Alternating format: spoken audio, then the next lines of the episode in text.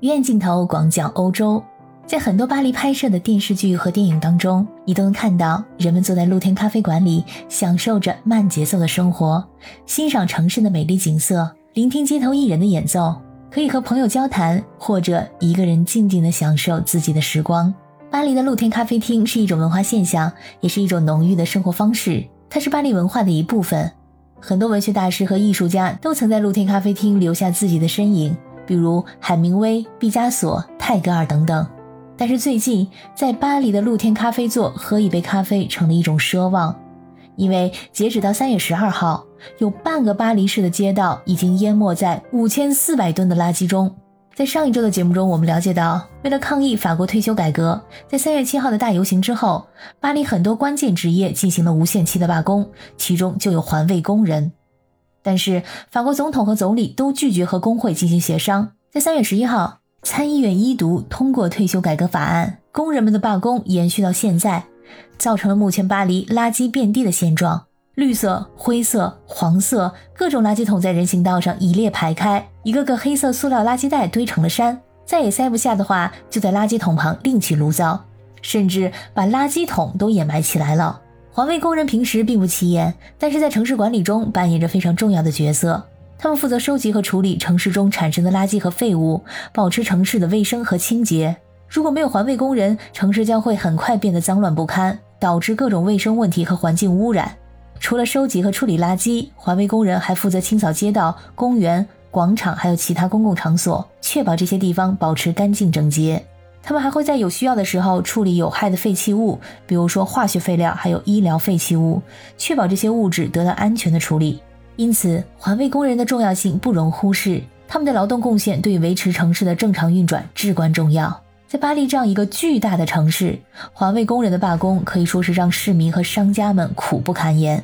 巴黎市属环卫工人已经连续七天拒绝收走垃圾。平时他们主要负责在市内二十个区中一半区的垃圾清扫还有收集工作。与此同时，巴黎地区的三个垃圾焚烧中心也继续停工，有一个呢是因为维护的原因，而另外两个是被罢工的环卫工人所占领。目前，巴黎的咖啡厅和餐厅附近堆满了垃圾桶，露天咖啡的座位消失在垃圾山后。垃圾箱散发着臭味儿，最近还下了雨，扔在路边的纸皮箱被淋得变成了浆糊，可以说是一片混乱。路过的人们都不由自主地把自己的鼻子给掩上，没有谁能够泰然自若地在这种情况下穿过垃圾山，走进露天咖啡厅，优雅地点上一杯咖啡。这环境实在是太闹心了。除了有碍观瞻，更让商家们头疼的是，这下老鼠要更成灾了。你可能看过一部皮克斯的动画片，叫做《料理鼠王》，也叫做《美食总动员》。这是一个关于一只老鼠排除万难，努力成为巴黎一家法国餐厅杰出大厨的故事。现实永远不会像电影中这样轻松愉快。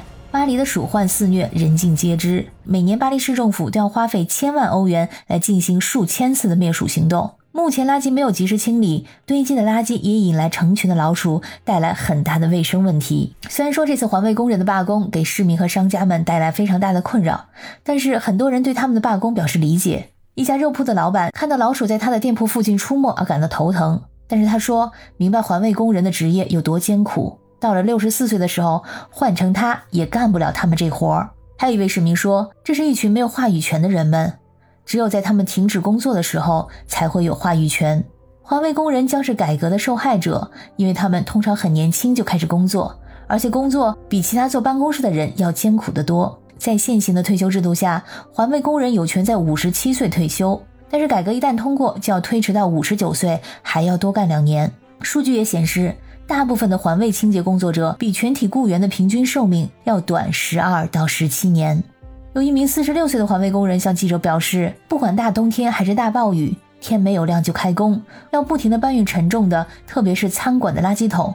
他的膝盖和腰背已经承受不了了。在欧洲，环卫工人的工资水平一般高于法定的最低工资标准，从业人员以年轻人为主。